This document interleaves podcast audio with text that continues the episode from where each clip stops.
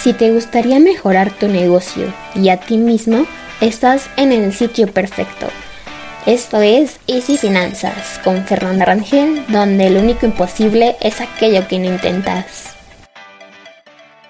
Hola amigos, bienvenidos al episodio 12 de este podcast Easy Finanzas con Fernanda Rangel. Espero que se encuentren genial. Cuando eres emprendedor, dejar a un lado el conocimiento y dominio de los fundamentos contables y financieros es un grave error para tu negocio.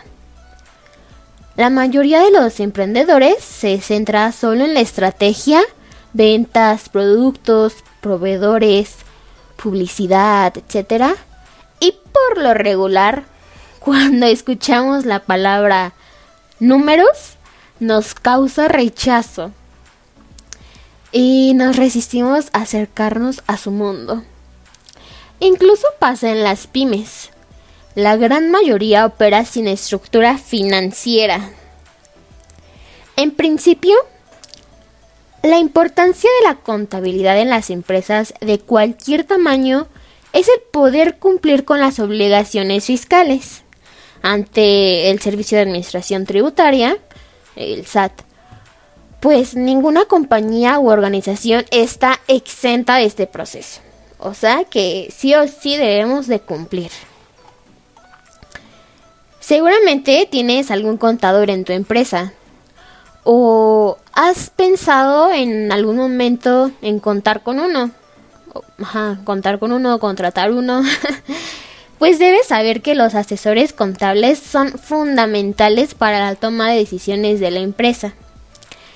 Los reportes contables que nos proporcionan nos indican los números de pasados resultados, los cuales con el correcto análisis financiero nos ayudarán a mejorar la toma de decisiones sobre el futuro de nuestra empresa en aspectos como línea de producción, aumento de ventas, cobranza y otros.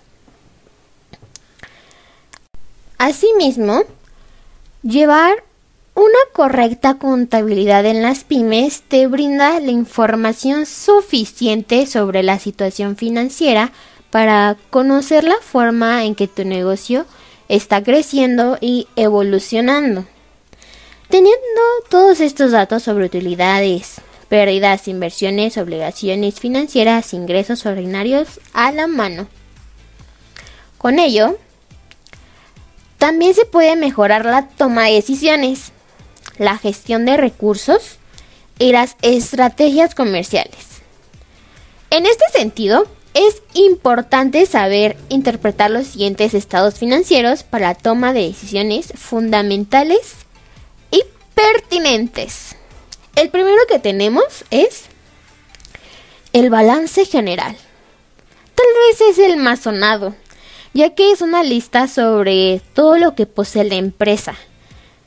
Permite entender la estructura financiera, los recursos que tiene y cómo aprovecha estos en determinado tiempo. El balance general está conformado por los activos, que son los bienes y derechos que tiene la empresa. El pasivo representa todas las obligaciones y deudas que contrae la empresa, ya sean a corto o mediano plazo. Y por último, el capital, que incluye todas las ganancias e inversiones de los socios. Por eso, los activos son iguales a la suma de los pasivos y el capital. El segundo estado financiero que tenemos aquí es el estado de resultados. Indica la diferencia entre el total de los ingresos y los egresos generados por la empresa. Al resultado final de este estado de resultados se le conoce como utilidad. Analizando estos dos estados de cuenta, obtendremos diferentes indicadores que nos ayudarán a entender y ampliar el panorama de la toma de decisiones. Y estos son